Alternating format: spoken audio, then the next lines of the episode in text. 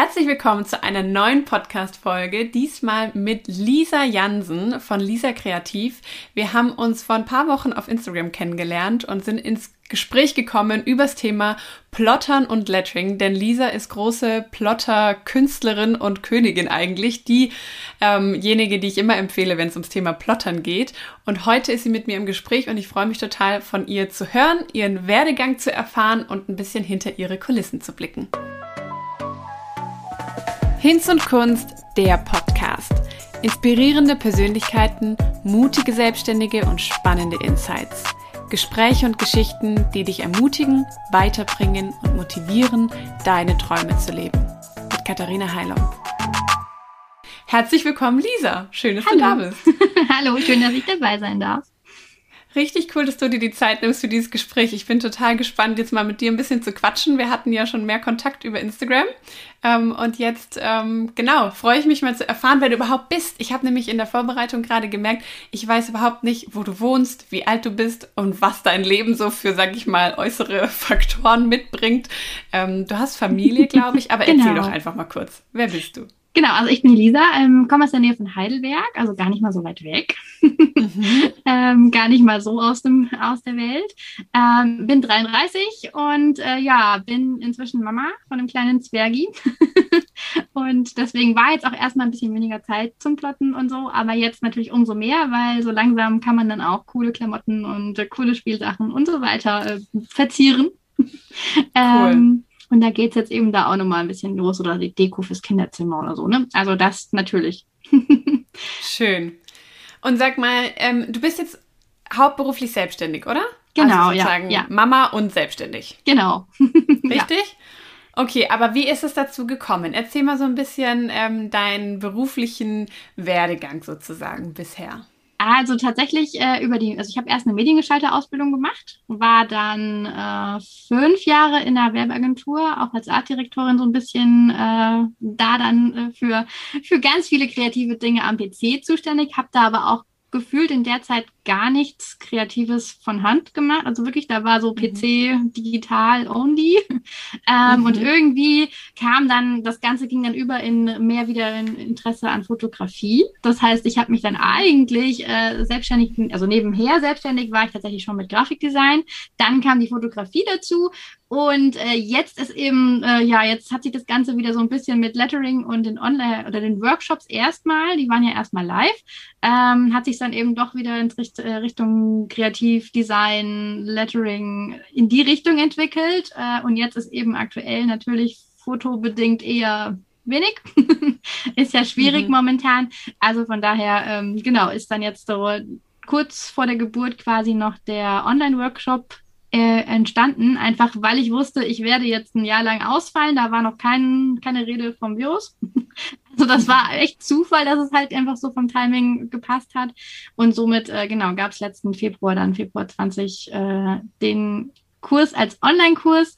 Und ich hätte tatsächlich auch nicht gedacht, ich habe mit Lettering-Workshops angefangen. Also ich hätte nicht gedacht, dass da so viel Interesse auch an Plotter meets Lettering ist, äh, dass tatsächlich so viele Leute einen Plotter haben. Und mhm. ja, irgendwie war das dann, hat das alles irgendwie sich so ergeben. Also man merkt ja, es war so ein bisschen mehr dies, ein bisschen mehr das. Also es war nie straight geplant, sondern es hat sich irgendwie dann doch so ergeben. Wann hast du konkret gestartet mit dem Account Lisa Kreativ? Ähm, den gab es schon mal irgendwann angelegt. Da gab es zwei Fotos von Plätzchen oder so vom Backen irgendwann vor, also vor einigen Jahren. Aber wirklich losgelegt war dann 2017, im August 2017, glaube ich, war das so. Okay. Mhm. Und da, genau, da ging es mit dem Letter äh, Lettering los und das war so der, der Start von dem Account eigentlich. Also das war jetzt so ein bisschen, und dann ging es am Anfang natürlich super schleppend und war ja, war ja auch Lettering noch nicht. Was ist das, ne? Ich meine, du hast mhm. ja auch schon ein bisschen länger mit Lettering zu tun. Am Anfang kannte es einfach niemand. Und dann ging es plötzlich los und äh, genau, und dann gab es auch relativ schnell schon Lettering-Workshops und irgendwann kam In Heidelberg dann, oder? Genau, also drumherum. Das war jetzt ein, mhm. ein Ort daneben oder zwei Orte weiter. Ähm, genau, da gab es dann live vor Ort Workshops quasi.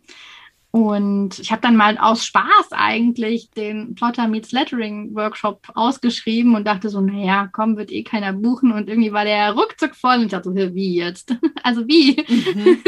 aber einfach auch, weil das Thema wohl scheinbar spannend war. Also weil dann wirklich äh, ja. die Leute noch gar keinen Plotter hatten und einfach auch mal dann testen wollten. So von wegen, hey, ich kann, so ein Lettering interessiert mich, aber was ist denn, mhm. was ist denn überhaupt ein Plotter, beziehungsweise wie geht das? Gute Frage, die wollte ich dir nämlich jetzt auch stellen. Für alle, die zuhören und jetzt mit Plotten irgendwie noch gar nichts anfangen können, ähm, je nachdem, wie erfahren man so in der Branche ist, kennt man es oder eben auch noch nicht. Erklär noch mal kurz, was ist ein Plotter und was bedeutet Plotten? Also ein Plotter ist quasi ein Schneidegerät. Also mehr oder weniger, es sieht ähnlich aus wie so diese Drucker früher, aber statt dem Druckkopf oder statt dem Drucker, äh, der, der, Tinte, der, die da rauskommt, ist es eben quasi ein Messer, das da so hin und her fährt und im Endeffekt äh, über die Software sagen wir dem Plotter, wo er genau exakt äh, schneiden soll. Mhm. Und je nach Plotter kann man eben wirklich, also man kann auch zum Beispiel statt dem Messer sogar Stifte reinpacken, ähm, äh, packen, also mit einem Stiftehalter. Sprich, der kann theoretisch auch lettern kann, der Plotter. also man kann mhm. mit dem auch zeichnen oder schreiben. Ähm, und somit äh, kann man da eben super viele Materialien, je nachdem, welchen Plotter man hat, kann man über 300 Materialien damit schneiden, verarbeiten, gravieren, ähm, prägen, falzen. Also da gibt es einige Tools, je nachdem, was, wo, wie und welcher es am Ende wird.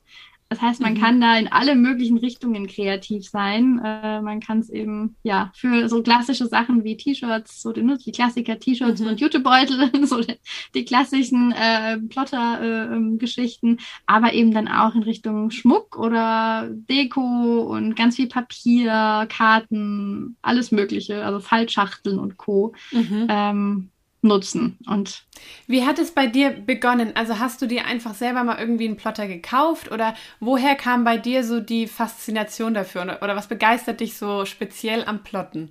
Also ich habe damals wirklich ein Jahr lang überlegt und bin so ein Jahr lang hinter, also dem, um das Thema herumgeschlichen, bis ich mir dann zum ersten Mal den ersten Plotter gekauft habe. Und das war auch schon so 2013, also schon ein bisschen mhm. her. Mhm. Äh, und da war eben mit dem Grafiker, Mediengestalter Background, ich hatte mir ähm, eine ähm, Cut-Kontur eben angelegt und wollte meine Fotoverpackung schneiden. Ich wollte eine individuelle, ganz meins äh, Fotoverpackung, also eben ganz äh, lisa und äh, habe dann quasi, das war so der Grund, so ja, ich brauche jetzt, ne, ich habe keine Lust mehr auf so diese langweiligen Verpackungen, die ich bis dahin hatte. Äh, ich mache die jetzt selbst und dafür brauche ich jetzt einen Plotter und dann habe ich wirklich äh, mich da hingesetzt und habe immer entsprechend die ganzen ähm, Schachteln eben schneiden lassen. Mhm, und mhm. das war so der, der Start, warum ich den überhaupt brauche. Und dann natürlich gab es dann auch für Family äh, ein paar T-Shirts und Co. Ne? Also das auch, mhm. aber ursprünglich war es tatsächlich eben so der Background von der Grafik. Ich habe halt immer von Anfang an meine Dateien selbst gemacht. Das war so mhm. durch die, durch die Grafikausbildung war das so mein. Das konntest du halt schon. Ja. mein Ding. Weil ich glaube, das ist nämlich genau der Punkt. Ähm, so geht es, glaube ich, ganz arg vielen, dass man so um diesen Plotter herumschleicht, weil der kostet ja auch ein paar Euro. Also das ist jetzt nicht so ein Produkt, wo man sagt, ah ja, das kaufe ich mir mal, das probiere ich aus und wenn es ja. nichts für mich ist, dann äh, lasse ich es halt im Schrank verstauben, sondern wenn man dann einigermaßen gutes Modell möchte, dann lässt man ja schnell mal 300, 400 Euro irgendwie liegen, oder? Ja, genau. Je nachdem, ähm, was man eben braucht. Genau, aber man denkt ja dann irgendwie, okay, wenn ich mir schon sowas anschaffe, dann jetzt auch nicht nur das allerbasicste Paket, weil dann kommt man ja irgendwie auch ja. schnell wieder wahrscheinlich an seine Grenzen. Ähm, aber genau, ich glaube, deswegen schleichen da ganz viele drumherum. Was würdest du sagen, ähm, ist so der Grund, warum es sich absolut lohnt, einen Plotter sich anzuschaffen?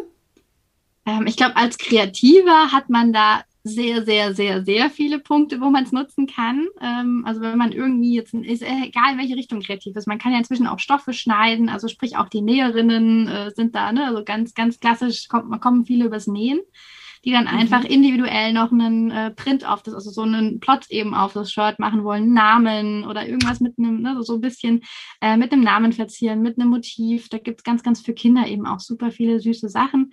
Ähm, dann kann man halt einen langweiligen Unistoff im Zweifel noch ein bisschen pimpen oder eben auch doch, ähm, ja, also so, das ist, da kommen, glaube ich, viele drüber. Also ja, ähm, Kreative haben da grundsätzlich ganz viele Möglichkeiten mitzuarbeiten, würde ich mal sagen. Was war so dein coolstes oder größtes Plotterprojekt, was du bislang umgesetzt hast? Aufwendigstes so? Gute Frage. ähm, also spannend fand ich auf jeden Fall jetzt ak relativ aktuell das Thema Holz. Man kann Balsaholz mhm. schneiden. Das ist ein sehr biegsames Holz, also es ist jetzt nicht Holz, wo wirklich stabil und aber als Deko mega schön ähm, oder als Baumschmuck jetzt irgendwie oder jetzt an Ostern für den Osterstrauch irgendwie sowas oder Anhängerchen. Und da habe ich eben zum ersten Mal dann auch Letterings äh, getestet und versucht. Und das sieht natürlich super, super cool aus, weil es tatsächlich eben echtes Holz ist, also hat eben eine schöne Maserung. Ähm, ich glaube, das zählt auf jeden Fall mal zu den äh, Lieblingsprojekten, weil also ich könnte, glaube ich, also wenn ich die Zeit hätte, mhm. würde ich, glaube ich, nur noch Letter, äh, lettern und äh, entsprechend die ganzen Schriftzüge für alle Menschen, die irgendwie ich kenne, plotte. also das. Ich unterstelle dir so ein bisschen die ähm, Fähigkeit, dass du sehr geduldig bist und sehr lernwillig, oder? Ja, auch.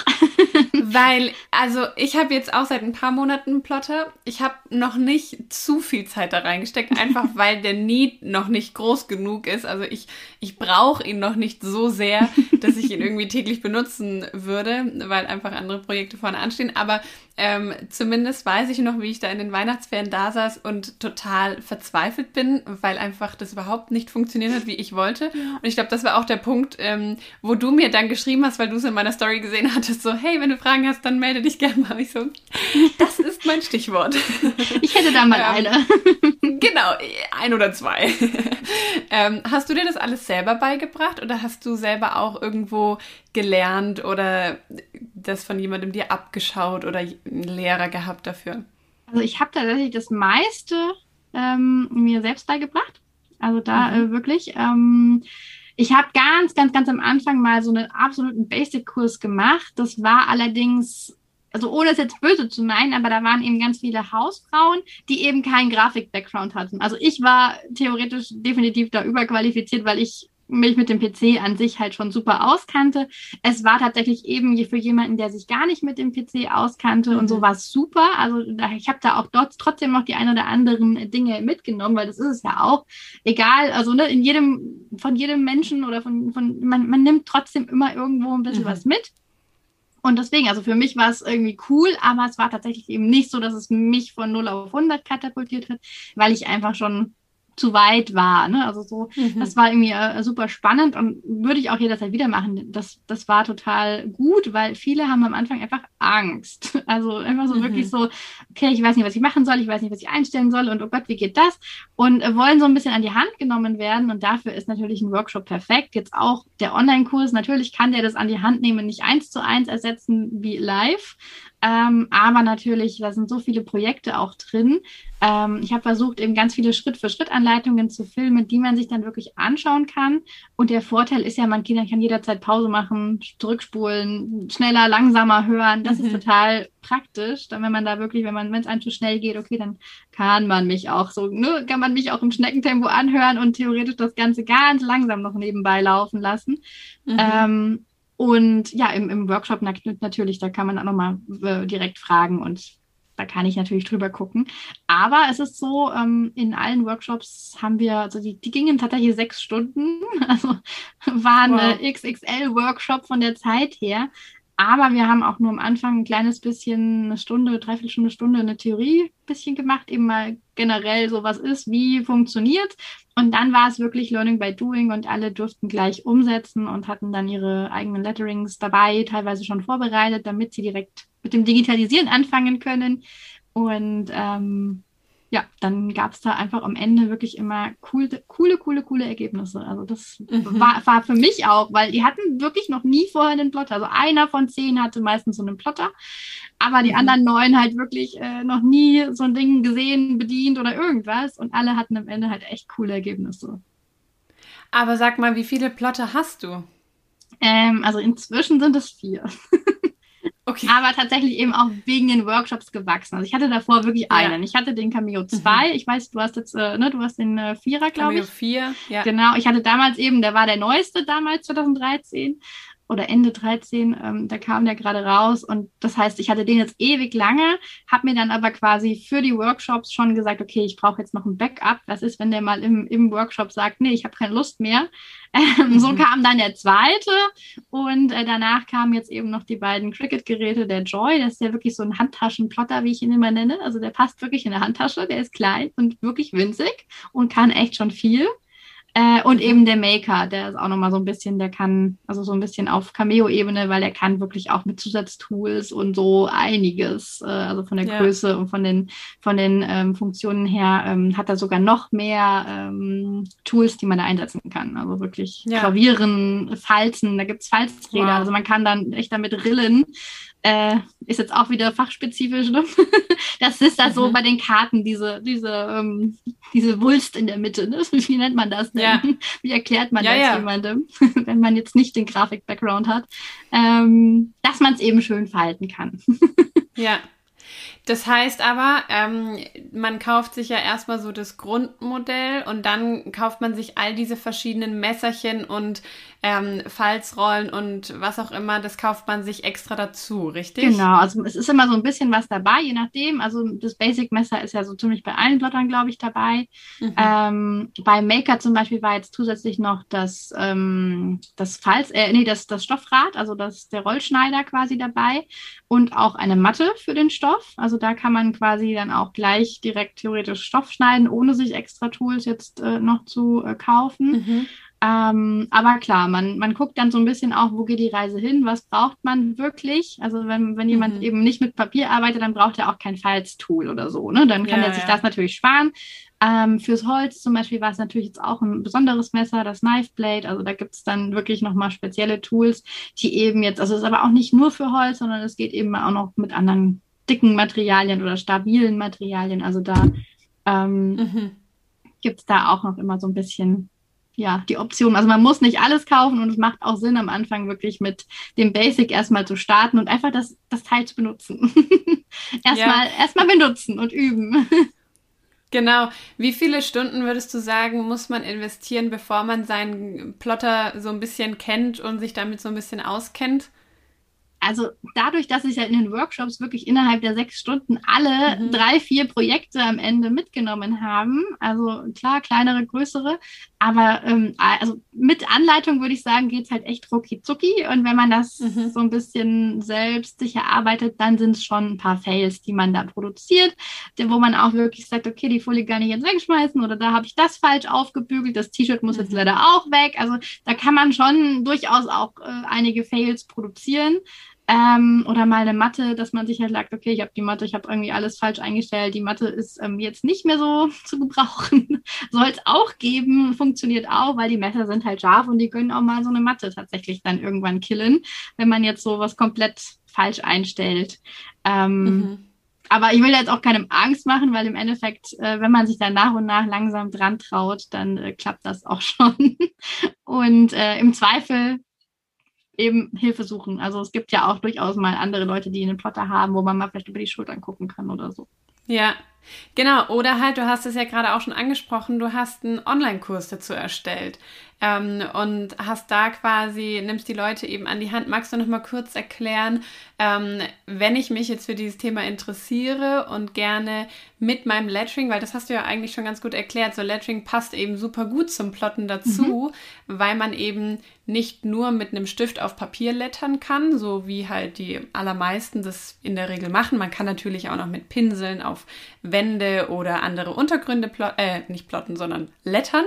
Ähm, aber mit äh, dem Plotter kann man eben aus den Letterings auch andere Materialien äh, erstellen und dann eben, ich habe es bei dir neulich gesehen, so ein Cake-Topper zum Beispiel aus dem genau, Holz oder ja, auch aus ja, Papier und so weiter. Das heißt, das passt super gut zusammen. Ähm, ich kann mir gut vorstellen, ich selber gehöre eigentlich auch in genau diese Kategorie. Man traut sich aber nicht so richtig ran, weil man eben Angst hat, so, das ist eine Riesenwelt, wie wir gerade schon so ein bisschen merken. Man kann so viel machen. Und dann ist, finde ich, oft so ein bisschen die Schwierigkeit, wo fange ich denn jetzt an? Also was muss ich denn am Anfang haben? Was muss ich wissen? Was muss ich einstellen? Ähm, Erklär uns doch mal kurz, wie funktioniert es in deinem Online-Kurs? Wie ist der aufgebaut?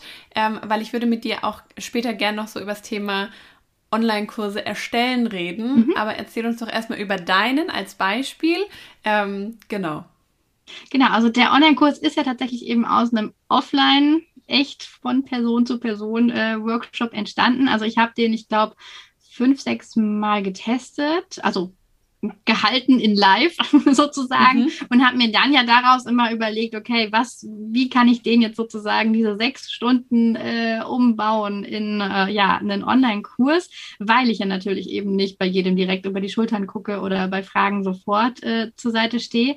Aber ich habe dann relativ schnell gemerkt, dass es sozusagen noch viel größer wird, wenn ich den als Online-Kurs äh, mache, ähm, weil ich äh, auch die Theorie ja dann dadurch ein bisschen in kleine Videos, in kleine Häppchen aufgeteilt. Also man muss sich auch nicht alles der Reihe nach angucken, sondern man kann wirklich total picken und sagen, ah, hier, ich habe jetzt gerade, was weiß ich, Vinylfolie, ich gucke mir mal das, das da, dazu was an. Oder ich möchte jetzt ähm, zum Beispiel eben äh, digitalisieren, aber ich habe ein iPad. Dann gucke ich mir das Video vom iPad an, dann kann ich erstmal das mit dem Papierlettering ignorieren sozusagen. Also man muss ich mir jetzt nicht alle Videos auch wirklich angucken äh, und kann trotzdem das mitnehmen. Also ich habe versucht, die wirklich klein und übersichtlich zu halten, die Videos, dass man wirklich ähm, ja gezielt in den einzelnen Modulen so ein bisschen äh, springen kann auch.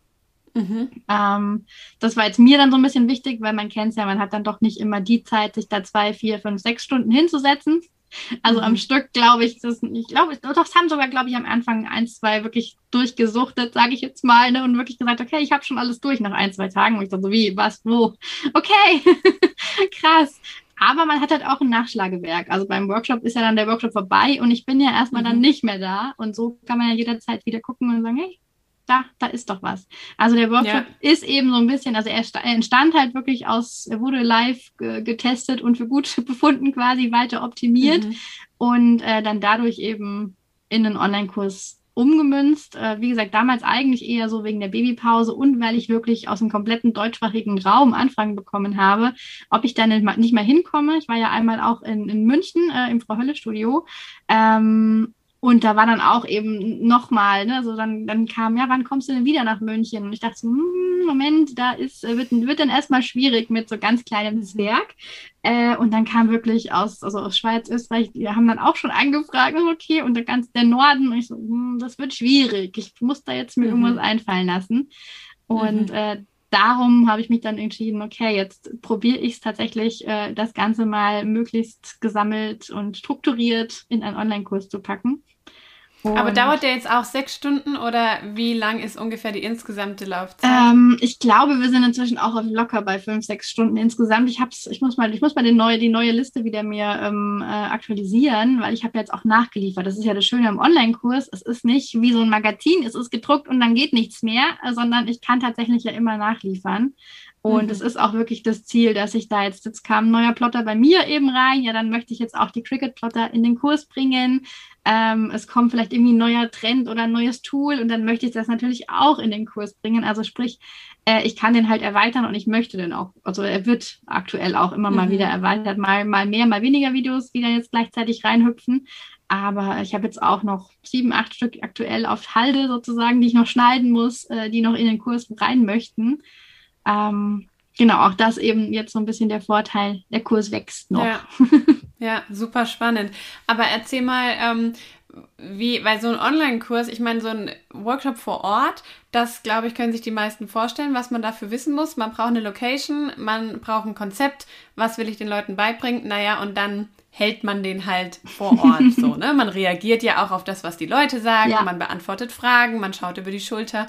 Ähm, aber so ein Online-Kurs, ich habe selber ja auch schon zwei produziert ähm, und habe beim ersten festgestellt, oh, das ist irgendwie ganz anders, als wenn ich den live halte. Ich hatte den vorher bestimmt, ach, 20, 30 Mal live gehalten und mhm. dachte so, ich weiß doch alles im Kopf. Ähm, ich setze mich vor die Kamera und dann plapper ich los und nach drei Stunden drücken wir Stopp und es ist im Kasten. ähm, erklär mal, wie du da vorgegangen bist mit dem Online-Kurs. Wie hast du dich vorbereitet? Ähm, wie war dein technisches Setup? Was kannst du uns dazu erzählen? Also bei mir war es tatsächlich auch erstmal so eine riesen Technik, ja, so ein Technikmonster fast schon. Also es war einfach nur so, okay, ich habe keine Ahnung, wie das geht. Ich, ne, ja, habe noch nie Videoschnitt. Pf, ja, ich habe da mal was von gehört, habe das mal irgendwie so alibi-mäßig probiert und das war es dann aber auch schon.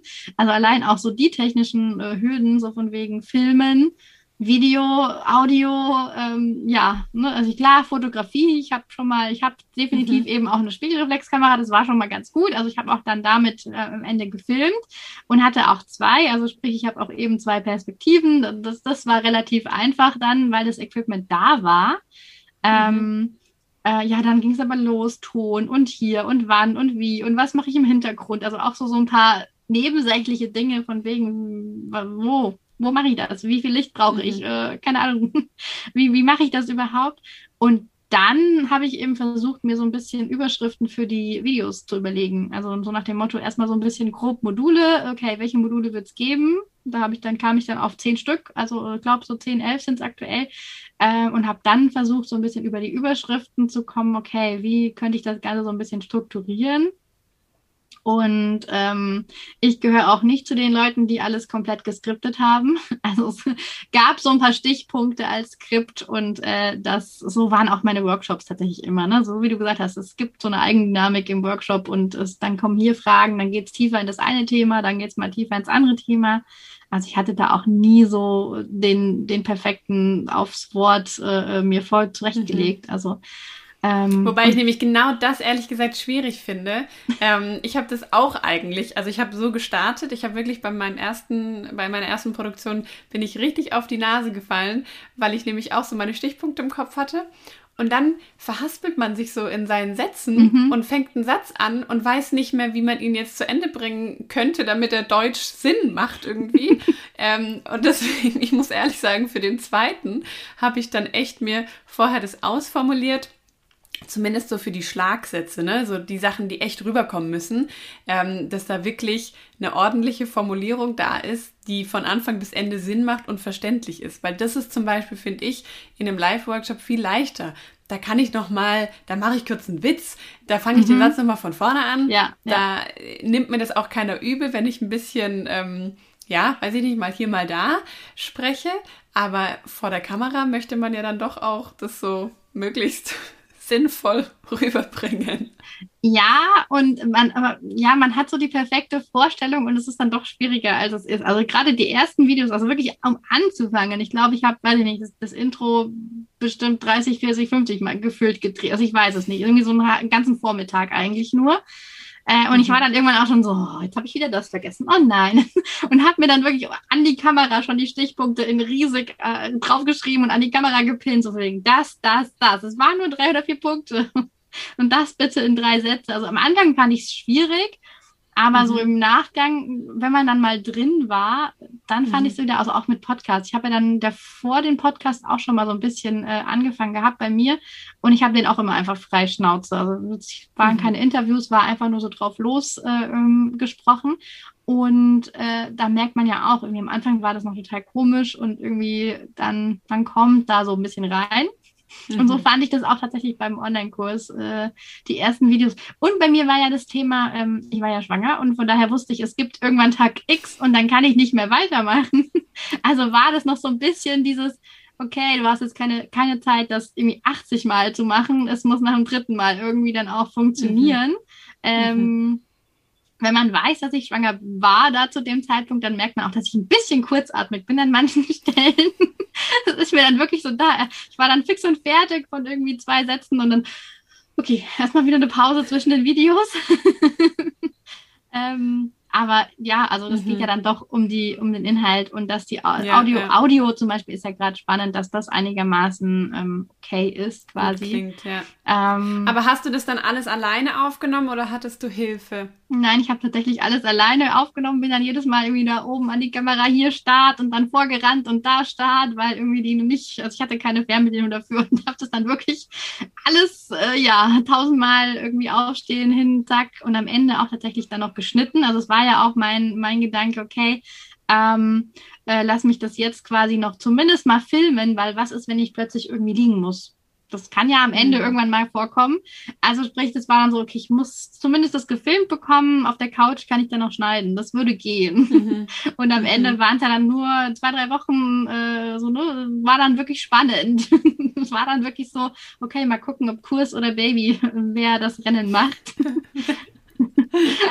Aber wie lange hat die Produktion quasi von Tag 1 der Vorbereitung bis zum letzten Schnitt gedauert?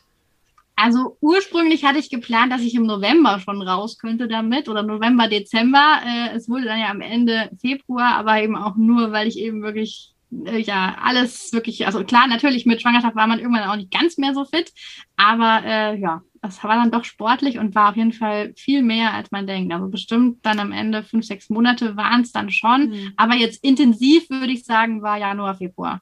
Also wirklich mhm, die zwei mhm. Monate waren dann, also da habe ich dann auch Januar habe ich alles gefilmt und Februar dann eben quasi geschnitten. Also das waren so mhm. die. Aber das muss man, finde ich, echt mal sich so auf die Zunge zergehen lassen. Ne? So ein Live-Workshop, der dauert zwar sechs Stunden ja. vor Ort.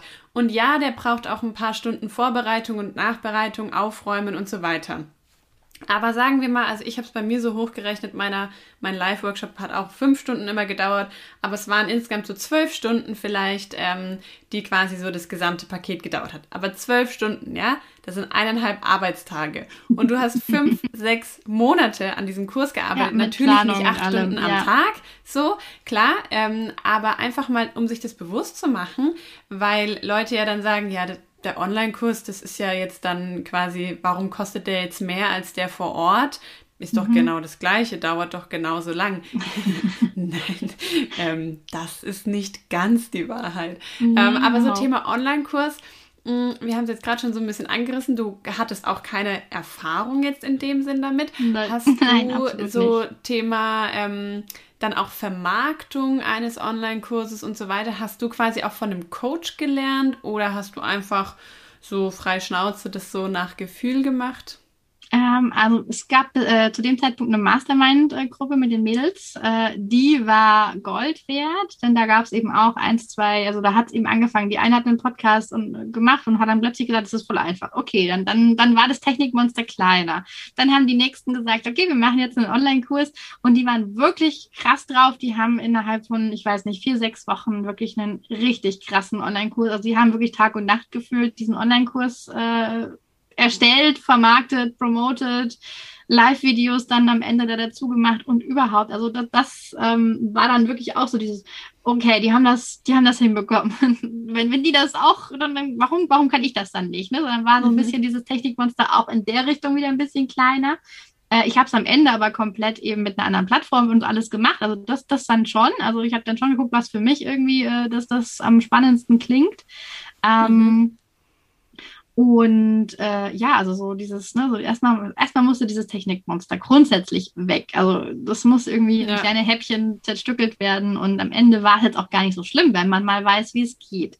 Aber es mhm. kommt dann doch, also ich habe ja gesagt, ne, November war so der erste, so gedacht, ich schaffe das bis November und es kommen dann doch noch mal einige Dinge dazu und auch E-Mails und dann soll man ja da und hier und also wirklich Coaches in dem Sinne gar nicht. Also ich habe das wirklich schon so ein bisschen frei Schnauze, aber natürlich ganz viele Podcasts gehört, ganz viele Videos oder, oder so kostenlosen Content auch wirklich aufgesaugt und mir am Ende aber doch so ein bisschen mein Ding gemacht. Also eben nicht frei nach Plan, also äh, nicht, nicht, nicht mhm. äh, strikt nach Plan, sondern schon irgendwie auch frei.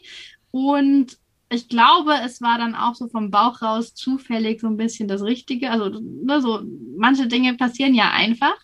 Ähm, mhm. Und ich glaube, das hätte man auch alles nicht so eins zu eins planen können. Und es war echt auch ein Riesen, also ich, ich hätte nicht damit gerechnet. Ich habe gehofft, dass mal irgendwie so 10, 15 Leute diesen Kurs kaufen, einfach mhm. weil da so viel Arbeit drin gesteckt hat. Ne? Also es war wirklich so, oh Gott, wenn es weniger sind, dann heul ich, glaube ich. so, das war tatsächlich so. Ähm, und dann waren es wirklich äh, direkt ähm, beim ersten Verkauf wirklich über 70 Leute, die wow. mich ja dann auch äh, zum Teil gar nicht kannten. Also es haben sogar welche ähm, äh, den Kurs gekauft, die schon bei mir im, im Vor-Ort-Workshop waren. Die wollten mhm. das als Nachschlagewerk. Die haben gesagt, hey, äh, ne, der Workshop ist jetzt schon so ein paar Monate her, ich weiß schon gar nicht mehr alles. Ich möchte mhm. den Kurs trotzdem. Ich habe die dann extra gefragt, so wie sieht es denn aus? Warum? Ne, also sag mir mal ganz kurz, warum. das ist ja auch total spannend. Und äh, da gab es dann eben auch eine Handvoll, die gesagt haben, hey, das, äh, ich brauche das noch als On-Top-Ding, um mhm. dann einfach mhm. jetzt nochmal daheim weiterzumachen. Mal kurz im Vergleich, was hat dein Live-Workshop gekostet und was kostet dein Online-Workshop?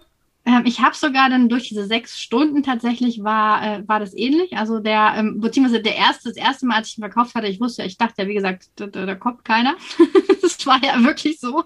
Ähm, da habe ich ihn, glaube ich, so für um die 100, 120 rum verkauft. Mit sechs Stunden war, da waren es auch, glaube ich, nur vier, fünf oder vier, viereinhalb, glaube ich, mal so angepeilt. Wir haben dann aber halt ein bisschen überzogen.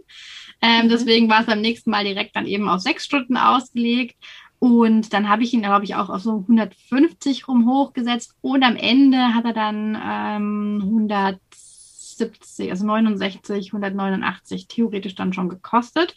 Ähm, mhm. Genau, und der Online-Kurs hat eben auch, also mit einem Einführungspreis gestartet. Da waren es dann 179.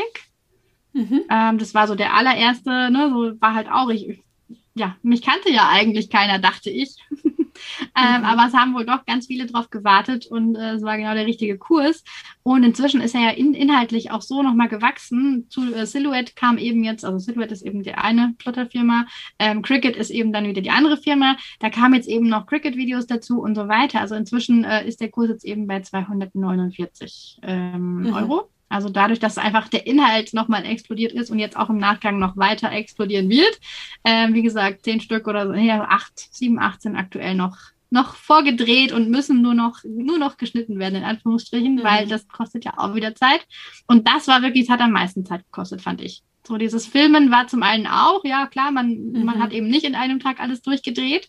Ähm, also man selbst ist durchgedreht, ja. aber aber ähm, nein, also man, man hat dann doch irgendwie aus den ein, zwei Tagen, die man dachte, man filmt, waren es dann doch eher zwei Wochen.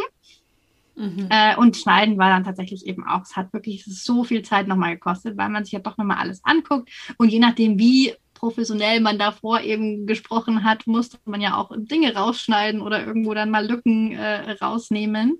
Also sprich, mhm. äh, ja, das, das ist definitiv auch so. Das sind so die beiden Zeitfresser, würde ich jetzt mal sagen. Ne? Also wirklich, das mhm. muss ich auch überlegen, inwieweit ich das vielleicht auslagern kann. Also da bin ich jetzt mhm. auch mal überlegen, ob das jetzt eben gerade Sinn macht. Ähm, und ich habe auch nichts Aufwendiges zum Schneiden. Also es war jetzt, ich bräuchte da jetzt gar nicht mal den super, super, super, super Profi, sondern im Endeffekt würde mir jemand reichen, der einfach ein bisschen schneiden, also Stoppende, mhm. Übergang, also so zwei, drei Dinge kann. Ähm, da gucke ich mhm. jetzt mal, inwieweit ich das echt auslagern kann. Einfach, damit ich mehr produzieren kann. Fragen. Der kann das. Okay, sehr gerne. Der hat es für meine, meine ganzen Online-Kurse nämlich auch gemacht. Dann müssen ja. wir da nochmal sprechen. Auf jeden Fall, ja. Aber ähm, sag mal, Online-Kurse ist ja jetzt, ich, ich kann keine genaue Zahl sagen, aber schon seit so ein paar Jahren so ein Thema. Ähm, ganz viele, ja, ich weiß nicht, ich nenne sie mal Coaches im, im sozialen Netzwerk so empfehlen das und sagen, mach einen Online-Kurs und du bist äh, selbstständig, dann mach einen Online-Kurs und so weiter und so fort. Ähm, kannst du uns erklären, woher dieser, ich nenne es mal Hype kommt oder was sind so die großen Vorteile, ähm, auf beiden Seiten, Kunde und Verkäufer, mhm. ähm, eines Online-Kurses? Also ich würde sagen, jetzt in, aus meiner Sicht war es jetzt eben, ich wusste, ich kann erstmal keine sechs Stunden Workshops mit Baby machen. Mhm. Also irgendwie so einen kleineren Lettering-Workshop hätte ich vielleicht noch überlegt, okay, könnte ich. Aber sechs Stunden war für mich erstmal so, okay, es fällt jetzt erstmal ein Jahr lang aus. Ähm, und somit war es für mich so ein bisschen dieses, ich kann Leuten weiterhelfen, während ich halt eigentlich gerade neben nicht helfen kann. Also so ein bisschen dieses mhm. ähm, Zeitversetzte. Also ich kann jetzt äh, den Kurs aufnehmen und ich kann eben auch ortsunabhängig. Das war so ein bisschen dieses, weil ich wusste auch, dass ich jetzt, also ich hatte jetzt nicht geplant, eine Deutschland-Tour oder eine, eine Deutschsprach im deutschsprachigen Raum eine Tour zu machen. Ähm, aber das Interesse wäre da gewesen und nicht jeder wohnt halt in der Nähe von Heidelberg. Also es, es kamen mhm. tatsächlich auch schon mal welche aus dem Stuttgarter, aus der Stuttgarter Gegend auch wirklich für den Kurs gefahren. Aber es mhm. ist dann doch nicht Standard, würde ich mal sagen. Also die meisten kommen ja doch schon, ja. also Workshops sind doch vor Ort, immer man hat einen gewissen Umkreis. Und ähm, also somit wäre das definitiv so dieses Ortsunabhängige und das Zeitunabhängige, dass man so ein mhm. bisschen, ähm, ja, das ist so, glaube ich, sogar für beide Seiten eigentlich ein, ein Vorteil. Mhm. Ähm, und klar, also für mich war es dann aber auch wirklich so, dieses Ganze, was drumherum hängt, äh, war dann schon erstmal krass, also so ein bisschen. Ähm, ja, also ansonsten eben dieses, was ich auch schon gesagt habe, dieses Nachschlagewerk. Bei einem Vor-Ort-Workshop ist er jetzt fertig und du bist weg. Natürlich kann man mir noch eine E-Mail schreiben, natürlich kann man irgendwie noch mal versuchen, irgendwie mich zu kontaktieren. Ich hatte auch ähm, dazu eben eine Facebook-Gruppe, wo quasi alle Kursteil ehemaligen Kursteilnehmer drin waren. Da habe ich dann auch mal geguckt, wenn jemand Fragen hatte, aber ähm, es ist halt doch nicht so, dass man wieder eins zu eins oder dann kommt mal das Leben dazwischen und man hat halt zwei, drei Monate lang irgendwie keinen Stift mehr in der Hand gehabt. Dann äh, muss man auch erstmal wieder überlegen, wie war das denn gerade mit dem Blättern oder so auch. Ne? Also ist ja, ist ja dann äh, mhm.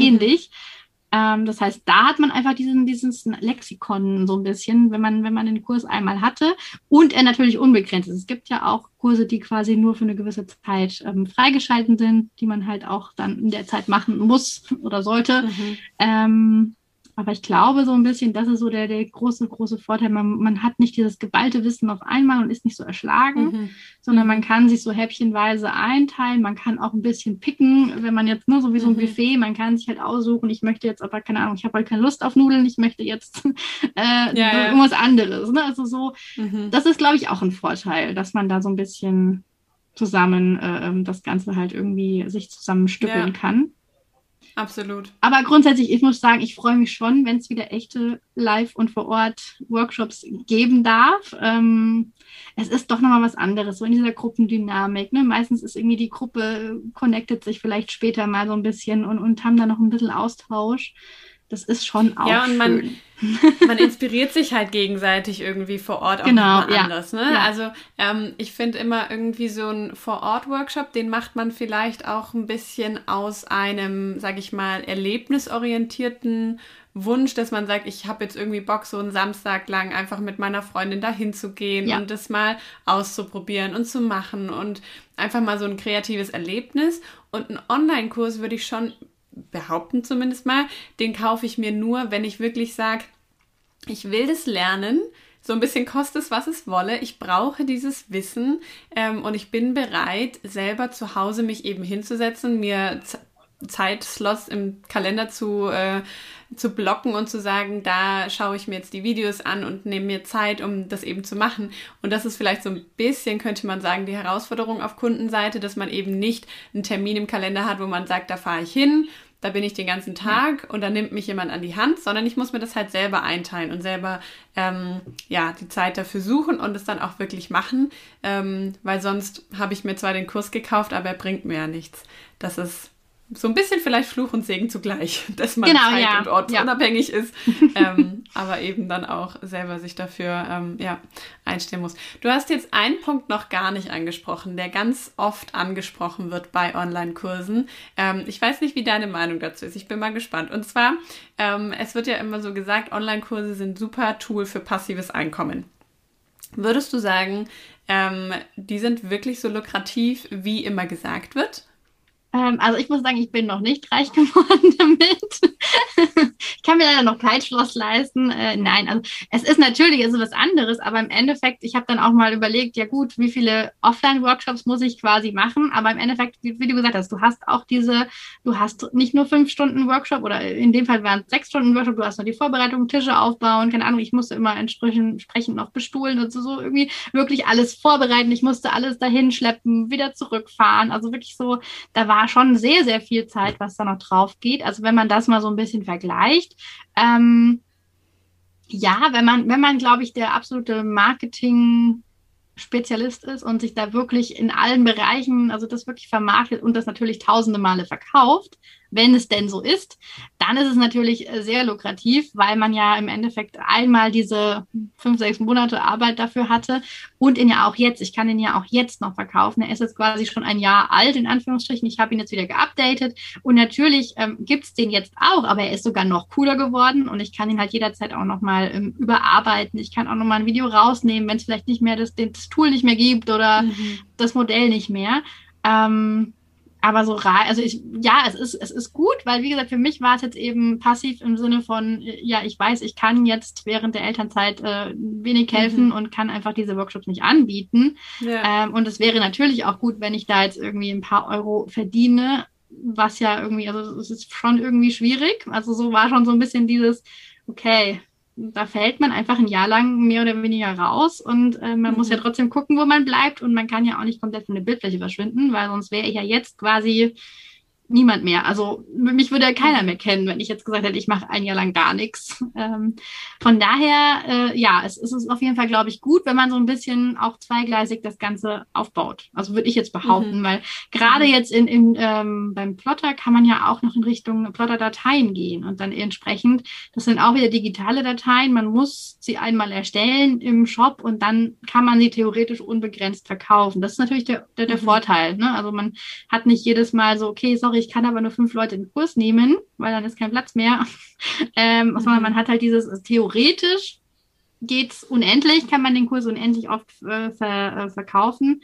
Äh, aber praktisch muss man dafür auch richtig, richtig arbeiten. Also trotzdem, also mhm. so, pass so passiv ist es am Ende vielleicht dann doch nicht, wenn man jetzt nicht schon die perfekten Funnel hat, die einen wirklich da täglich neue Käufe ähm, generieren.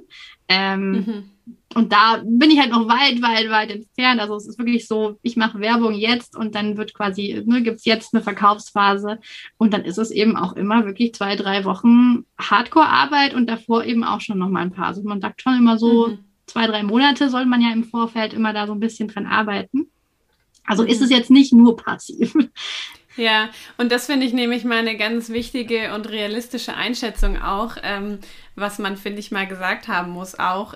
Es ist zwar passives Einkommen insofern, dass jemand nachts um drei deinen Kurs kaufen kann, genau. während du schläfst. Ja. Ähm, also ja, es gibt diese Momente, wo du quasi Geld verdienst, während du am Frühstückstisch sitzt. Ähm, aber was halt, finde ich, das Krasse ist bei Online-Kursen, du hast einen riesen Vorinvest. Also du hast eben diese fünf, sechs Monate lang gearbeitet, ähm, ohne ja. zu wissen, wird überhaupt irgendjemand meinen Kurs kaufen. Ähm, ja. Und oftmals finde ich bei, bei Online-Kursen, also ist mir selber so gegangen bei meinem ersten Kurs und habe ich auch von vielen anderen schon gehört, dass man ähm, total unterschätzt, dass quasi die Qualität deiner Arbeit gar nicht so sehr darüber entscheidet, wie viele Leute den kaufen. Also das sozusagen all die Arbeit, man kann nicht immer sagen, wenn ich es richtig gut mache, dann werden es richtig viele Leute kaufen, sondern ja. eben gerade dieser Punkt mit der Vermarktung ist nämlich gar nicht finde ich so einfach. Du hast jetzt schon Thema Funnels angesprochen, vorhin auch kurz äh, E-Mails, ähm, dass man das alles eben vorbereitet, dass man ähm, die, die Interessenten auch abholt dort, wo sie stehen ähm, und sie so dahin führt, um ihnen dann das Angebot zu präsentieren. Ähm, und ja. das ist, finde ich, nochmal so ein Riesenbatzen Arbeit, den man total unter den Tisch fallen lässt. Wenn man so denkt, ich mache einen Online-Kurs, perfekt, ich drehe drei Tage, wie du gesagt hast. ja, das war die Wunschvorstellung. Ähm, dann schneide ich noch äh, eine Woche oder lager das vielleicht sogar eben aus. Perfekt. Und dann äh, stelle ich den in meinen Shop und die Leute kaufen den. Aber dass ich eben erstmal die Leute auch informieren muss und meistens bei so einem ist ja doch auch ein hochpreisiges Produkt, jetzt nicht so ein 5-Euro-Produkt, wo man überhaupt keine Entscheidungsschwelle hat. Ähm, man muss die Leute ja schon auch vorbereiten darauf und ähm, ihnen ja. auch die, die Werte eben klar vermitteln, warum das jetzt eine gute Idee wäre, sozusagen.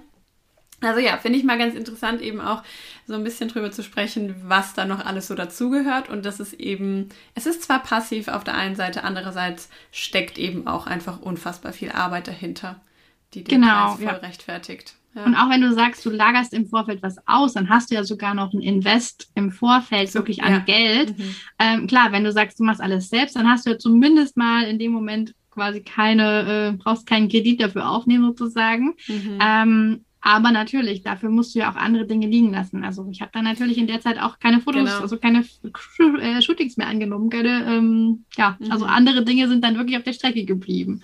Oder genau, ähm, ja. für den letzten Launch hatte ich tatsächlich eben auch sechs Live-Videos an sechs Abenden hintereinander. Und das ist also ein Live-Video braucht schon genug Vorbereitung und Zeit. Und bei mir war es dann auch tatsächlich so, dass am zweiten Abend, nee, am, am zweiten Tag, also quasi vor dem zweiten Livestream schon mein Laptop gesagt hat, nö, bin weg. Das heißt, ich äh, hatte dann plötzlich auf einmal Panik, weil ich hatte keinen Rechner. Ich musste erst irgendeinen Ersatzrechner finden. Ähm, zum Glück kann man mit den Crickets auch mit dem iPad äh, bedienen. Also sprich, ich habe dann mal kurz umgeswitcht und alles irgendwie über den Haufen geworfen. So, okay, heute muss ich mit dem iPad arbeiten. ähm, und konnte Krass. dann halt trotzdem, also man hat es am Livestream jetzt wahrscheinlich nicht gemerkt, aber ich war völlig Hilfe. Also, ja. Und das halt am zweiten von sechs Live-Tagen, mhm. wo dann wirklich so, okay, krass, ne? Also sowas kann ja auch mal dazwischen kommen oder dann kommt, ja, was weiß ich, ja. das Leben dazwischen und man hat irgendwie eine Erkältung und kann, kann, kann keine Stimme oder so. Also könnte mhm. jetzt auch passieren, einfach so. Also es ist echt so, ja, also steckt auch schon ganz viel Spannung dann dahinter und eben halt auch, klar, sechsmal eine Stunde live klingt wenig, aber jeder, der schon mal ein oder zwei Lives irgendwie in einer Woche gemacht hat, der weiß, okay, krass, das ist schon, also sechsmal hintereinander ist schon auch eine Nummer. Cool. Ähm, Respekt, ja. Ich war dann auch tatsächlich äh, froh, als dann quasi der erste Abend mal ohne Livestream war, auch wenn da der Launch ja noch nicht fertig war, so diese Verkaufsphase. Ne? Ähm, aber ich war dann wirklich auch mit diesem Rechner, ich habe jeden Tag nur Programme installiert, damit ich überhaupt den, das Live am Abend machen konnte. Also das, das war echt mhm, krass. Mhm, ähm, mhm. Und war auch für mich das Learning, okay, beim nächsten Mal muss ich doch noch mehr Puffer im Vorfeld einplanen im Sinne von, ähm, eigentlich war nämlich geplant, dass ich die Tage über jeden Tag ein, zwei Videos schneide und die noch praktisch hochlade. Direkt halt immer so, ach, und übrigens, heute habe ich wieder das Video hochgeladen und heute das, ne? Ja, das war der Plan. Und äh, mhm. ich habe dann, ich habe dann ein bisschen Zeit verzögert, dann doch die nächsten Tage noch Video hochgeladen, aber das war ja. halt auch, äh, so Sachen können ja auch mal passieren. Also, mhm. dass man da so ein bisschen Absolut. rauskommt aus dem, aus dem Plan. Und ja, also Marketing oder so einfach Interesse dran ist ja auch wichtig, ne, dass man da wirklich Bock drauf hat. Mhm. Ähm, was ich aber halt total spannend finde, also so dieses Strategiemäßige. Ich bin zwar eigentlich schon auch eher so ein bisschen kreativ chaotisch, aber so ein bisschen auch mit dieser Strategie, ah, ich muss das machen, damit das passiert. Ne? So das, das mhm. muss man mhm. ja auch erstmal testen und auch bei seiner Zielgruppe testen. Es bringt mir nichts, wenn jetzt ein weiß ich nicht, äh, irgendein Vertriebsmensch mir sagt, so und so geht das. Ja, so geht das vielleicht bei der und der Zielgruppe, aber vielleicht auch nicht bei meiner. Und absolut, absolut. Ja. Bei den Live-Videos war ja, ja auch noch was anderes. Ne? Also das ist nämlich, finde ich, tatsächlich oft gerade bei so Online-Kursen und passivem Einkommen, da sind die Amerikaner ja immer ganz groß äh, im Spiel und erklären einem dann ähm, diese Funnel-Strategie, die haben wir auch letztes Jahr ausprobiert. Ähm, ehrlich gesagt haben wir die für uns als unpassend empfunden. Ähm, ich fand es total, ich habe mich da richtig reinzwängen müssen. Wir haben es ausprobiert, weil man muss, man muss ja auch einfach mal probieren so und ja. für sich testen. Ja. Aber ähm, das ist, finde ich, auch echt nochmal so eine Sache. Es funktioniert halt nicht jede Strategie für jede Branche und jede Zielgruppe. Ja. Ähm, aber wenn wir jetzt ähm, eben so ein bisschen ja die Vor- und Nachteile, sage ich mal, von so einem Online-Kurs oder dem Produzieren und Erstellen oder eben auch gerade ja dargestellt haben, es ist nicht alles so super easy und ratzi-fatzi. Ähm, wenn jetzt unsere Zuhörer sich fragen, ob das etwas wäre, was sie mal machen sollten, was würdest du sagen, für wen ist es ein gutes Produkt sozusagen? Was für ähm, Kriterien, Bedingungen sollte man erfüllen, wenn man sich ernsthaft mit dem Gedanken beschäftigt, einen eigenen Online-Kurs rauszubringen? Mhm, also ich glaube, man sollte sich definitiv im Vorfeld auch bewusst machen, dass es eben Arbeit ist. Also dass es eben nicht so dieses, ja, das machst du heute Nacht, machst du den. Natürlich, die Kurse gibt es auch und du kannst ja auch in einem günstigeren Segment sein und dann sagen, gut, ich ähm, habe jetzt eine, nur, eine, nur in Anführungsstrichen einen 20-Euro-Kurs und der wird dann wirklich, weil ich schon diese Reichweite habe, x Millionen Mal gekauft. Natürlich, das, das kann auch passieren. Könnte, mhm. sagen wir mal, könnte. ähm, äh, aber grundsätzlich glaube ich, also mir tatsächlich hat eben geholfen, dieser Austausch auch mit anderen, die schon einen Kurs hatten. Also so auch dieses, dieses Mastermind, äh, dieser Background. Ähm, einfach auch dieser Austausch, auch dieses gemeinsame Feiern, weil wenn ich jetzt dem Mann sage, hey, hier, keine Ahnung, ich habe jetzt die und die Strategie ausprobiert, dann guckt er mich an, sagt, ja, cool, haben Leute den Kurs gekauft. So, ne, das ist so, so und wenn ich Nein sage oder keine Ahnung oder so, das ist halt immer so dieses, äh, ja, und die anderen wissen genau, ah, hast du das dann so gemacht, hast du es so gemacht, also dieser, dieser Fachtalk oder ne, so dieses mhm. Fachsimpeln. Ich glaube, das ist nicht unwichtig, dass man sich da auch Leute sucht, die so ein bisschen irgendwo das Gleiche wollen, gerade zu der Zeit. Mhm. Also die wirklich dann so ein bisschen eben jetzt gerade auf dem Online-Kurs, wenn, wenn sich da ein paar zusammenschließen, dann ist es viel einfacher, so geteiltes Leid in, in dem Moment. Mhm. Und man kann sich halt äh, gegenseitig total pushen, weil der eine hat dann schon sich über E-Mails schlau gemacht, der nächste hat sich irgendwie über die, die Kursplattform schlau gemacht und man macht dann wie so kleine Mini-Referate, ne? so ein bisschen äh, kann jeder so ein bisschen was sagen, hey, guck mal, da habe ich das ausprobiert, das hat funktioniert.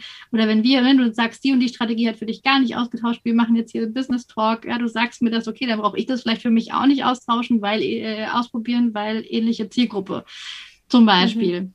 Also ich würde sagen, ja, da, da sollte man vielleicht so ein bisschen im Vorfeld überlegen oder mal gucken, ob es da noch anders gibt. So dieses gemeinsame. Hast du, wie hast du diese Mastermind-Gruppe gefunden?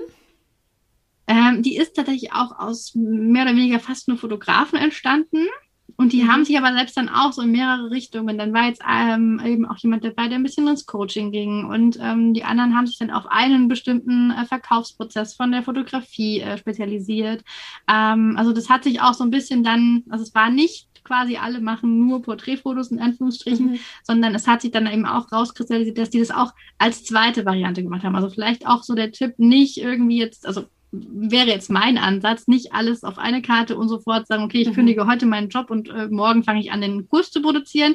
Vielleicht äh, erstmal irgendwie ähm, als mal austesten oder mal wirklich ähm, ja das so nebenbei aufbauen, dann eben ein bisschen langsamer als diese tollen mhm. innerhalb von 24 Stunden äh, Headlines, die man da ja manchmal hört. Vielleicht dann lieber langsamer und äh, dafür aber halt auch wirklich mit Herz dahinter sein, ne? Weil das mhm. ist auch wichtig, mhm. wenn es jetzt irgendein Thema wäre, was mir völlig egal wäre, dann könnte ich das gar nicht, weil dann könnte ich gar nicht jetzt eine Stunde mit dir darüber reden.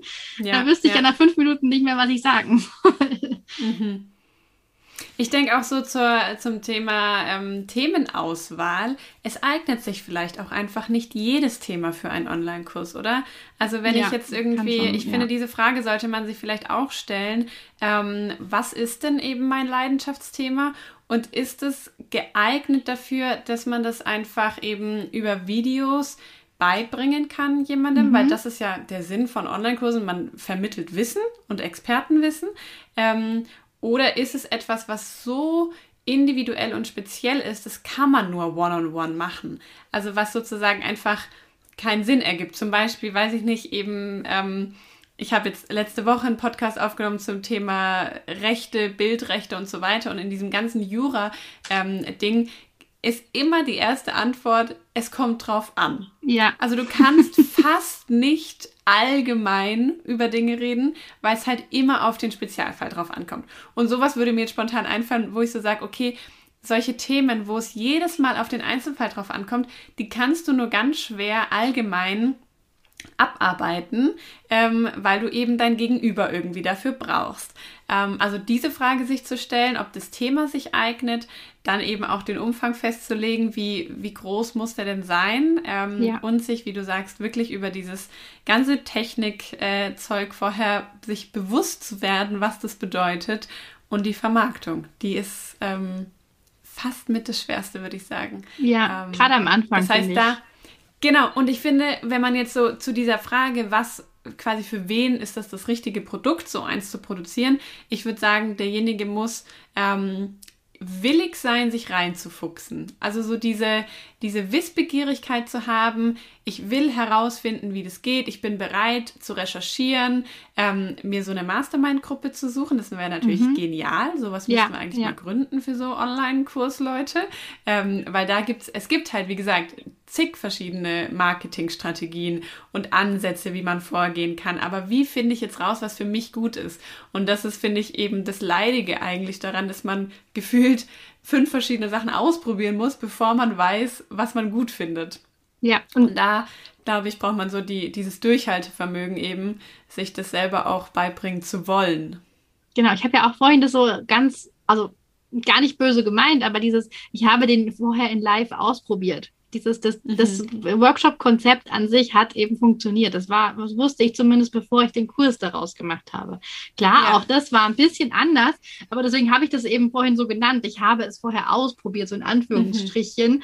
Ähm, weil, ne, so ist ja auch vielleicht eine, eine Überlegung, das halt erstmal mit einer Testgruppe auch oder, oder eben auch live via Zoom zum Beispiel, ne, also so wirklich live online zu testen, einfach um zu gucken, ob das machbar ist, also ob das ja, möglich wäre. Und auch um so ein bisschen die Nachfrage zu checken, ne? Genau. Also man fängt ja auch nicht an, Online-Kurs zu produzieren. Wie gesagt, hohes zeitliches Investment ohne zu wissen, ob es überhaupt eine Nachfrage zu dem Thema gibt, ob es überhaupt Menschen gibt, die das interessiert. Also wenn ich 100 Follower auf Instagram habe und jetzt mich ein halbes Jahr mit einem Online-Kurs beschäftige, ähm, ich will jetzt da nichts Böses unterstellen, aber es wäre, glaube ich, schwierig, diesen Kurs wirklich lukrativ zu verkaufen, wenn du halt nicht weißt, wer den ja. überhaupt will und ob den jemand will und selbst wenn ihn jemand will, wie willst du ihn an die Leute bringen, so, ne? Genau. Da gehört ja. halt einfach einiges so an Strategie und Wissen dazu, um das wirklich dann auch erfolgreich ähm, umzusetzen. Wobei jetzt aber auch die, die Follower an sich oder jetzt generell die Reichweite nicht das, nicht das Argument ist, um es nicht zu starten, sondern es, das wird sich dann ja automatisch mhm. auch aufbauen. Also ich würde jetzt nicht sagen, man braucht x tausend und vorher sollte man es nicht machen. Das würde ich definitiv nee, auch ja. nicht machen. Du brauchst nur die richtigen. Also es bringt jetzt auch nichts, ja. einen, einen Blümchen-Account zu haben und den dann plötzlich in, in einen Business-Account zu wandeln, weil die, Blüm, die die Blümchen toll fanden, die wollen jetzt nicht dein was auch immer kaufen. Es sei denn, das ist jetzt irgendein mhm. Gärtnerkurs oder so. Dann, dann ja, vielleicht ja. ja. ähm, aber so dieses, genau, das muss auch so ein bisschen alles miteinander wachsen. Und äh, die, du musst die richtigen so ein bisschen anziehen. Ne? So, das, das muss mhm. auch funktionieren, dass du eben so von der Zielgruppe her einfach auch die richtigen anziehst und mit Sicherheit gibt es dann auch mal das eine oder andere Freebie, was mega gut ankommt und einschlägt. Und das kann man auch manchmal nicht planen. Also ich hatte auch ein Freebie und da hat es innerhalb von einer Woche war ich von, ich glaube, es waren 64 Newsletter-Abonnenten auf 2000. Innerhalb mhm. von einer Woche. Also es war mhm. völlig mhm. verrückt, aber das ging irgendwie so durch die Decke und es war nie zu planen. Das war eine uralte, ja. in Anführungsstrichen uralte Datei. Also die habe ich vor fünf Jahren mal irgendwie erstellt und habe dann gedacht, ach komm, lass die doch mal, lass die doch mal als Freebie mhm. teilen. Und irgendwie hat sie, also hat sie wirklich durch die Decke geschossen und das war nicht zu planen. Also das kann ich mit ja. keiner Datei planen. Das, also und das ist aber zum Beispiel auch, finde ich, ein super Tipp, dass man das eben so ein bisschen abklopfen kann, auch mit solchen Freebies, um eben ähm, so ein bisschen zu gucken, wie reagieren sie denn darauf und ist es interessant, ähm, haben sie da Bock drauf? Das ist, finde ich, ein super, super Hinweis äh, mit so kostenlosen kleinen Häppchen sozusagen da genau. schon mal genau. vorzuführen. Und auch mal eben fragen, was, wie, wo es denn noch sein darf, ne? wo die Probleme sind, wo die Fragen sind. Das kann man ja auch wirklich, also mhm. also gerade wenn man eben schon auf Instagram jetzt irgendwie eine Zielgruppe hat oder eine, eine gewisse Reichweite hat, die einfach mhm. mal fragen.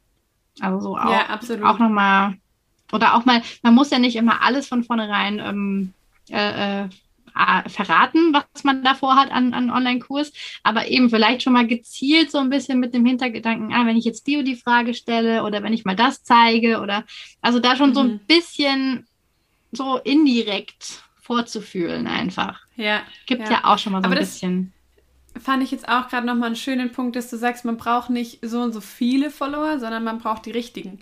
Und das ja. ist, finde ich, eine gute, eine gute Takeaway-Message auch, ähm, dass es nicht immer darauf ankommt, irgendwie x Reichweite zu haben, sondern man braucht eine gehaltvolle Reichweite. Ja. Leute, die das wirklich interessiert und die auch interagieren und die auch up-to-date sind und ähm, das mitverfolgen so und da dann auch Bock drauf haben. Ja, gerade in solchen Nischen.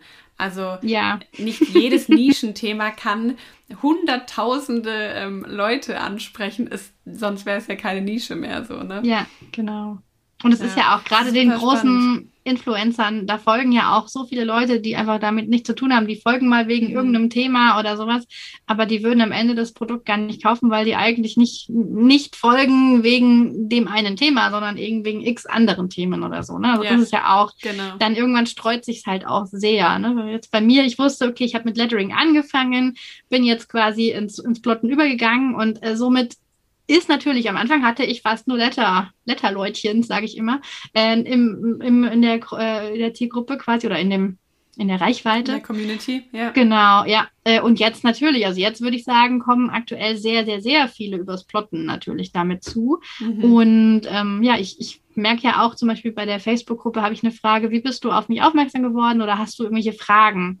Und da merke ich halt mhm. auch super viele äh, schreiben da einfach, ja, die, die beiden Themen interessieren mich, auch sind beides meine, meine Hobbys, ich würde es gern kombinieren. Also genau das, so wie es bei mir ja auch war. Ähm, ich konnte quasi mhm. noch kaum lettern, habe ich den ersten Body, äh, ich glaube, es waren irgendwie so vier Wochen, nachdem ich zum ersten Mal einen Stift quasi in der Hand hatte, habe ich zum ersten, äh, habe ich aus dem ersten Lettering, das ich über einen ewigen Zeitraum versucht habe, irgendwie zu optimieren und zu machen, äh, habe ich dann innerhalb von gefühlt acht Stunden die erste Plotterdatei erstellt. Also heute geht das schneller und jetzt weiß ich, wie es schneller geht. Aber die erste Datei war wirklich, also ich habe allein schon zwei, drei Stunden gelettert und korrigiert und überlegt und gemacht und ähm, ja, dann wurde es äh, doch noch irgendwie nach x Stunden tatsächlich dann eine Plotterdatei. Äh, geht jetzt mhm. deutlich schneller, also Aber sag mal, das frage ich mich jetzt gerade.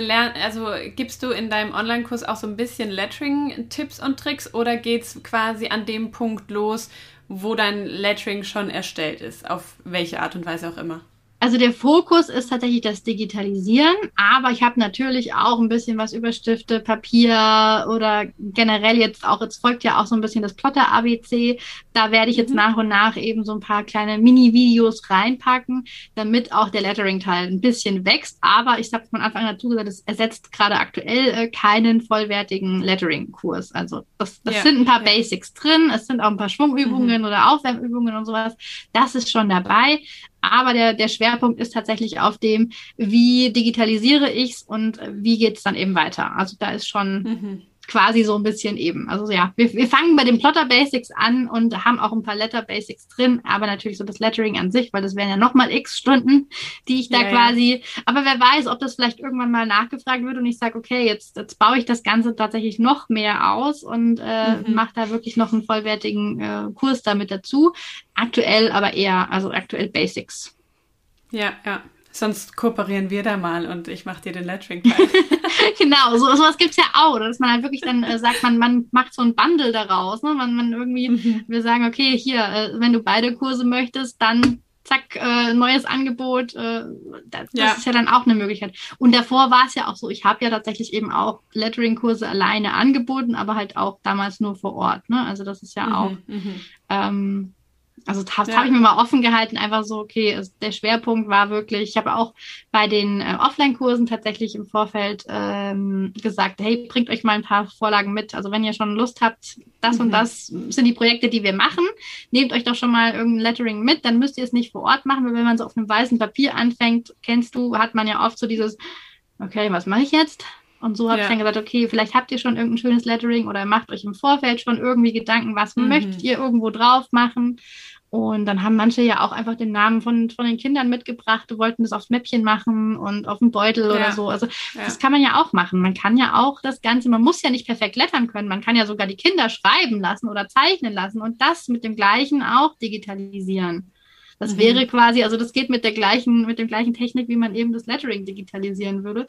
Kann man auch ja. eine Kinderzeichnung oder ein Kinderlettering, also Kinderschrift digitalisieren und irgendwo auf ein Shirt machen für den Papa oder so oder ja, für die Oma. Ja, richtig schön. Also auch geht cool. auch. Gleiche, mhm. gleiche Technik. Man muss nicht. genau. Das ist ja sowieso, ich meine, wie gesagt, Plottern und Lettern passt gut zusammen, aber es muss ja nicht zwingend zusammengehen, sondern nee, Plotten gab es ja genau. auch schon, bevor es, also es geht ja parallel sozusagen. Ja. Oder auch zeichnen dann, also Richtung Illustrator oder so, ne? Also ja, Illustration ja, äh, genau. lässt sich auch mhm. perfekt damit kombinieren. Ähm, ja, da kann man viel machen. Super spannend, ja, wirklich. Man kann sehr viel machen. Das merkt man auch, wenn man dir so zuhört. Es gibt eine unendlich große Welt gefühlt ähm, an Techniken und Materialien und so. Das ist echt, finde ich, nochmal so der große Win beim Plotten, dass man eben seine Schrift nicht nur in Tinten- oder Farbform hat, sondern eben auch Holz, äh, Stoff, Folie, was weiß ich nicht alles. Ähm, super interessant, dir so zuzuhören, Lisa. Ich finde, man hat total viel gelernt und super interessante Insights auch mal so zu dir als ähm, Kreative und wie dein Weg so war und vor allem eben so Thema Online-Kurse. Ähm, sehr interessant. Vielen Dank für deine ganzen ähm, Antworten und dein Reinblicken lassen und für deine Zeit, die du dir heute genommen hast. Danke, dass ich dabei sein durfte. bis zum nächsten Mal. Ja, bis dann. Ciao. Vielen Dank fürs Zuhören. Ich hoffe, du konntest was für dich mitnehmen und gehst inspiriert und motiviert aus diesem Podcast heraus. Ich freue mich aufs nächste Mal.